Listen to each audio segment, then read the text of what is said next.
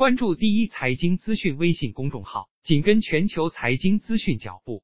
马上进入今天的从华尔街到陆家嘴栏目。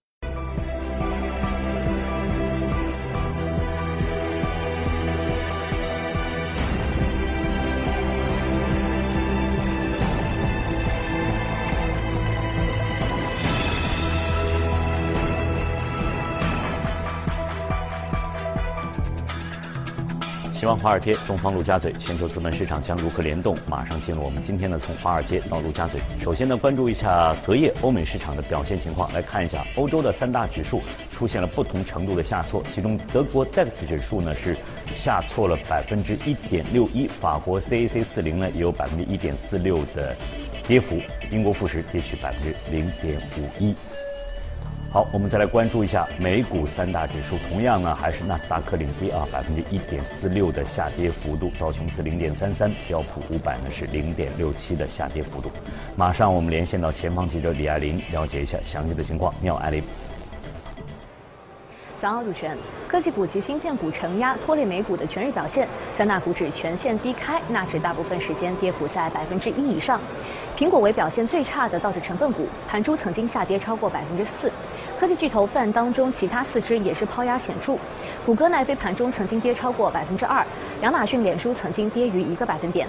特斯拉遭到券商下调目标价，由两百七十五美元下调至两百三十美元。该股曾经跌超过百分之六，跌破两百美元的关口。芯片板块领跌大盘，其中高通领跌行业，日内曾跌逾百分之五。英伟达、超微半导体曾经下跌百分之三以上，英特尔午盘跌幅扩大至百分之三以上。过去的二十个交易日的表现为板块最差，累计跌幅达到百分之二十六。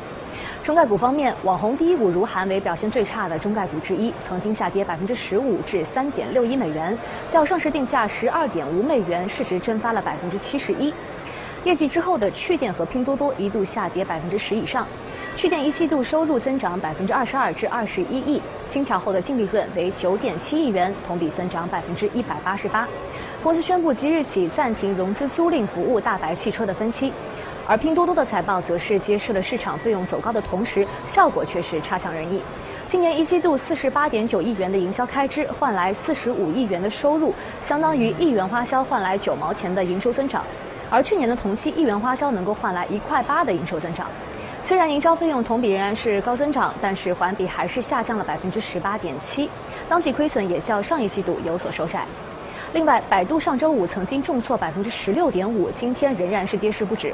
上市以来的首个季度亏损影响还在持续，拖累股价曾经下探百分之八，刷新近六年的新低，市值一度被京东超越，四百一十五亿美元的市值仅为阿里或者是腾讯市值的十分之一。主持人，好，谢谢艾琳的介绍。那在了解了隔夜欧美市场的表现之后，马上进入到我们今天的全球关注。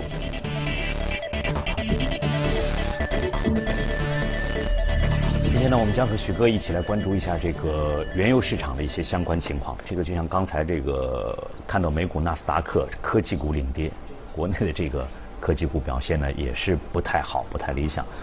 可能作为很多的车主来讲，他最关注的可能在二十七号啊，我们国内车主这个油价的调整窗口又要开启了。但是这个油价肯定是和国际的原油价格有一定的挂钩因素在这里。那近期好像原油是出现了一个。盘整的一个一个状态，我记得上周我们好像也也也收到过原油价格。嗯，对，那个今年其实从年初到现在，原油价格是涨的，涨得非常厉害。嗯，基本上是百分之四十左右了。今年我们我们盘点那个比较涨势比较好的那些产品，或者说投资的那个对象的话，第一名就是比特币，再接下来可能就是就原油，百分之四十的这个幅度呃是非常高。当然去年它四季度十月份到年底它的跌幅。相对来说也是比较厉害，现在无非是往上走，收复它的之前的一个失地而已。那么目前原油价格已经大概在六十三左右，布伦特大概会高一点，七十左右。嗯。呃，市场有一些分歧，就觉得可能今年涨了百分之四十之后上是不是？哎，是不是应该往往往下走？因为最近大家看到原油市场的呃整个表现或者说影响因素也比较多，包括国际的整个投资市场。呃，资本市场也有一些异动的一些情况，嗯，呃，但我个人认为，可能短期之内原油的价格还是会比较坚挺一点，背后的这个因素比较坚挺一点，可能还会往上走走，可能会到明年或者今年年底的时候，原油市场会呃承受一定的压力。嗯。呃，原原因在什么地方呢？因为大家去看。呃，目前支持原油价格的或者原油市场的这个价格往上走的这个因素，最基本的就是反正供供需的一个一个一个状况嘛。目前在供应方面其实出现了一些问题，原因就在于美国跟伊朗、美伊两个两个国家之间有比较大的一个呃矛盾在这个里面，包括它的那个退出的呃那个核核协议的这个过程之后呢。那个特朗普就要求他的伊朗的出口的原油就清零到到零左右，这是一个非常大的幅度。因为在所有的欧佩克的成员当中，呃，伊朗的这个生产的这个量基本上排名在第三左右，它基本上是每天每一天啊三百万桶这个量啊非常大。现在变成没有了。呃，现在基本上 出口还是有一点，大概二十五万桶到五十万桶。刚才新闻当中也也有讲改变那个出口电的那一些的方式，它有种策略在调整。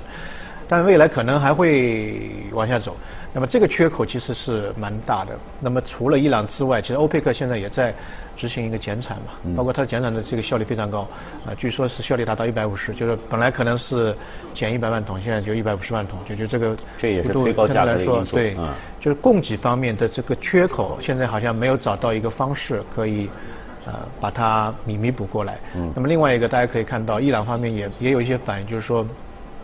因为它本身经济也不是特别要靠靠出口原油嘛，现在如果说不能够出口或者大量的这个减产就出口的这个量的话，可能对它国内的经济啊或者是稳定啊有一些一些影响。所以他说，如果在这样的情况持续下去的话，我会封锁那个霍尔木兹海峡。对，哎，霍尔木兹海峡它基本上全球的百分之二十的油量是从从那个地方海湾的国家出去，对，海运量三分之一从这个地方出去。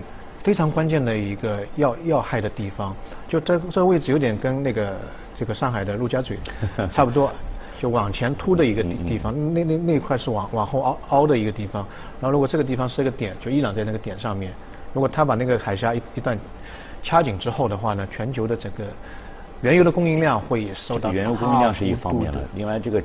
政治的紧张局势就开始也会有一些避险因素会会存在，也会对全球经济会造成一系列的连锁反应，一系列的负面的一个作用。所以这个东西就牵动了很多人的一个一个一个神经。那么这是一个供给方面，需求方面的话，大家可以看到最近美国的呃一季度的 GDP，一季度应该是美国 GDP 最低的那个季节，因为有季节性的因素啊或者节假日的因素，但是非常好，三点二。三点二是非常高速的一个一个一个水平，市场预测大概百分之二左右，三点二是。那么，美国经济好的话，可能对全球的这个原油，或者说它美国本本土的原油的需求量，它现在是页岩油，应该主要是页岩油也很多，页岩油很多，但是一块的传统传统石油还占了一个绝大多数的一个一个一个份额嘛。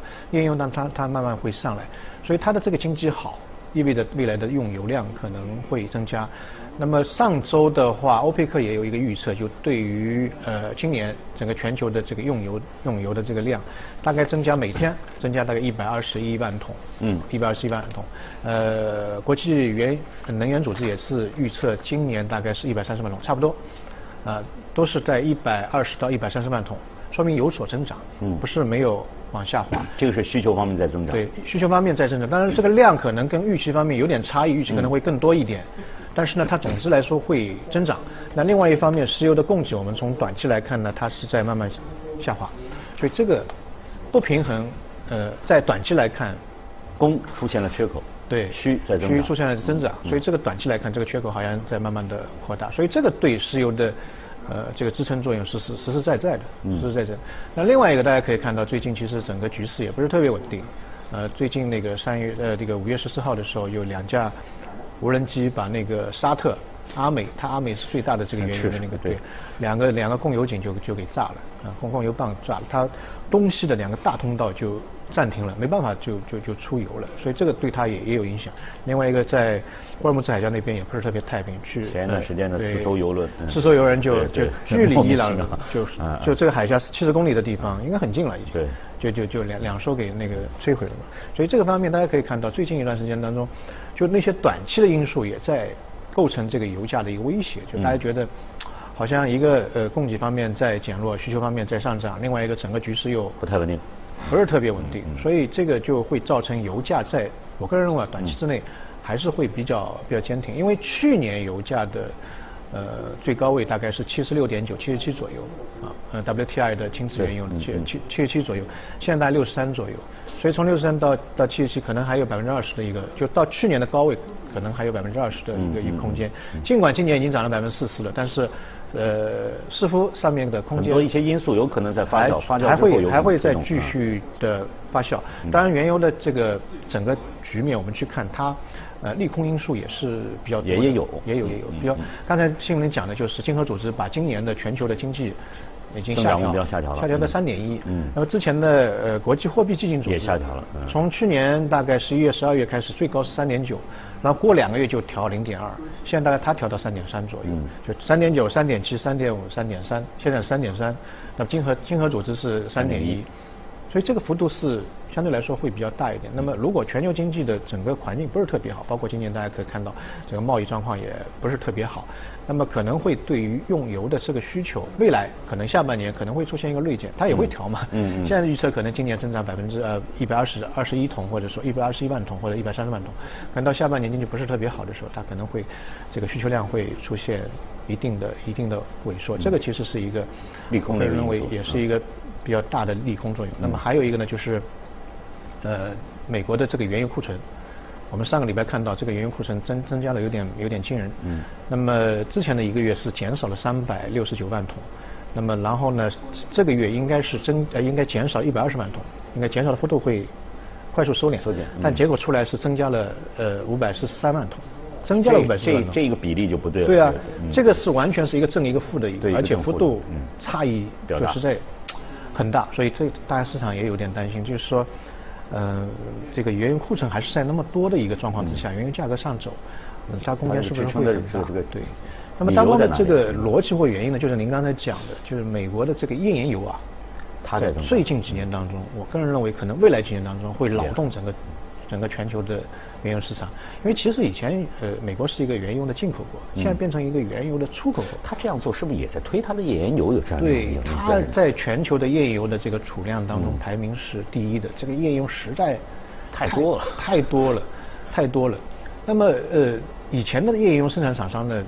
呃，有很大的风险，因为页岩油的成本相对来说会比较高一点。嗯嗯。那如果油价下跌的话，会对它有一些影响。影响。那么现在基本上有一半的页岩油生产厂商，他现在做了一个远期，就是把价价格，未来的这个产油的价格锁定了，就锁在大概五十九美金一桶左右。现在是六十三嘛，处在五十九美金一桶。那五十九美金一桶呢，对他来说是有利可图的。就无论它市场怎么变化，它可以在未来。我已经控制在我这个成本。就在五十九。因为目前的一季度的这个投行报告当中，页岩油的成本现在大概在四十到四十六美金。嗯。所以你在五十九，其实是有空间了，有蛮蛮蛮大的一个获利空间的。所以它现在可以就是，呃，开动马力，就没没有什么担心的，市场怎么样就就就会生产。现在如果说原油市场的这个一这个油价是六十五美金一桶的话，它的这个产量会增加百分之十。嗯。到七十美金一桶的话，它会增加百分之十四。所以未来一段时间当中，页岩油这一块。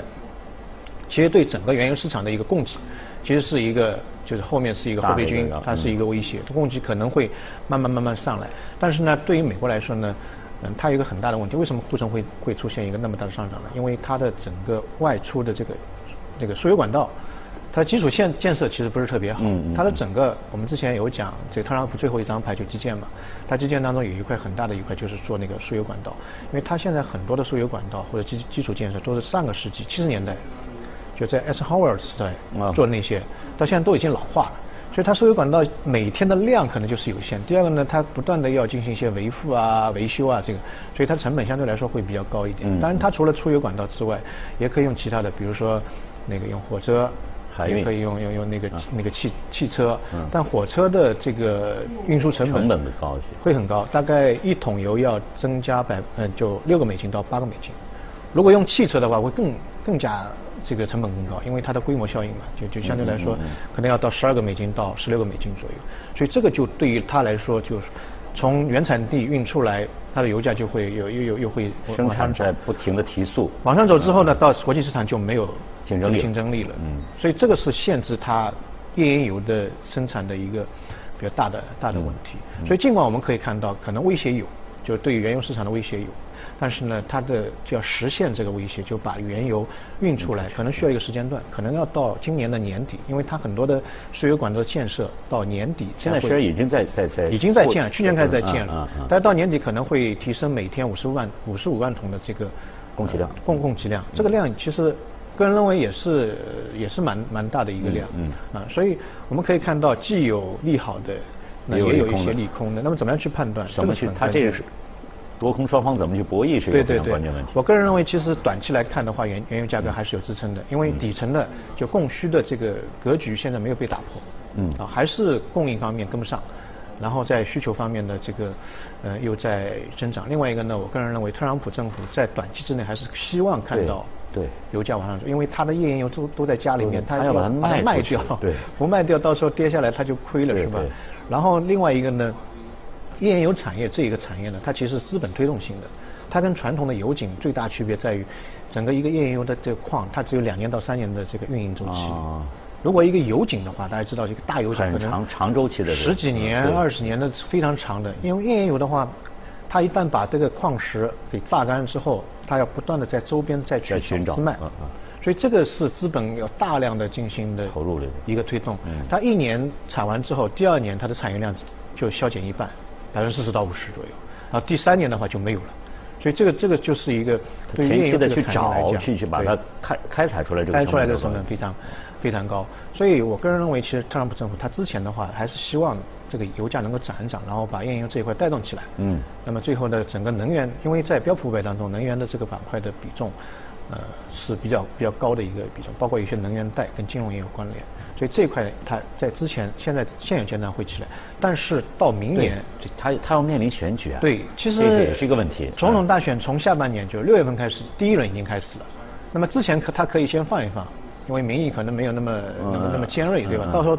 投票之前，他一定要讨好选民，对，那就把油价要这个一定要压下来。我记忆当中好像就是是我们在加油的话，比如说加满，加加几百块钱的，好像美国人好像是那种是那种就加个十美金或二十美金，好像加的比较少，但是他他要跑跑一段跑一段距离的，他的反应会比较明显。对，我加了十美金，哎，怎么就跑了这么点距离？对，对他对这个物价的敏敏他比较敏感，所以到了明年呃明年的。上半年或下半年，我个人认为油价可能会被被压下来。一个页岩油这个东西出来了，页岩油从库存里面出来了。第二个总统大选的一个因素影响。包括中期选举之前，这个特朗普也把这个油价压得比较厉害，就要求欧佩克来增产，所以到明年可能会有一些风险，但短期之内，短期之内，个人认为油油油价的这个往上走的可能性还是会有。嗯，好，那今天呢非常感谢许哥呢就这个国际原油市场呢所做的一些解读和分析，我们再来关注一下其他方面的消息啊。炎炎夏日呢是属于冰淇淋的季节，在美国洛杉矶等潮流城市呢。冰激凌也有着流行的趋势，我们一起看看今年是什么样子的冰激凌最为时髦。在洛杉矶这家冰激凌店，源于泰国的全新冰激凌概念最近人气很高。顾客点餐后，看着自己的冰激凌一步步制作完成，操作台的金属板温度维持在零下十六摄氏度。制作师将液体状有机原料倒在上面，再加入新鲜水果之类的辅料，将它们切碎和液体融合在一起，并逐渐冻成固体状态。然后卷成一个个冰淇淋卷，装在杯子里。这个过程吸引了不少顾客拍照发到社交媒体上。来到洛杉矶附近的斯蒂迪奥城，这家意大利冰淇淋店主打有机无麸质配方，顾客可以在十二种素食口味中进行选择，还可以选择不加糖。老板凯蒂娜表示，希望带给人们更健康的饮食。报告显示，由于人们对健康饮食的追求，未来几年内手工冰淇淋市场将会快速增长。手工冰淇淋好吃又好看，同时能满足部分人群对乳糖、麸质等原料的特殊要求。瑞典一家初创公司近日宣布，他们研发的世界首辆无人驾驶电动卡车已经在公路上开始每天的运货服务了。这款外形炫酷的卡车有望在不久的将来实现量产。这款 T 炮的无人驾驶电动卡车由瑞典埃因莱德公司研发，大小与普通卡车相差无几，最大载重量为二十吨，续航里程为二百公里。据介绍，T 炮的满载货物后的总重约为二十六吨。由于没有驾驶室，其载货行驶的成本预计要比配有驾驶员的柴油货车低百分之六十左右。埃因莱德公司首席执行官罗伯特·法尔克表示，公司将在明年申请更多地区的道路通行许可，并计划把公司业务拓展到美国。法尔克说，他们目前正在与多家供应商洽谈规模化生产和配送订单事宜。同时，法尔克也没有排除未来会与大型卡车制造商合作的可能。据了解，埃因莱德公司已获得一千万美元融资，投资者中包括了戴姆勒卡车亚洲区前负责人。公司预计到二零二零年底将实现二百辆卡车正式投入运营。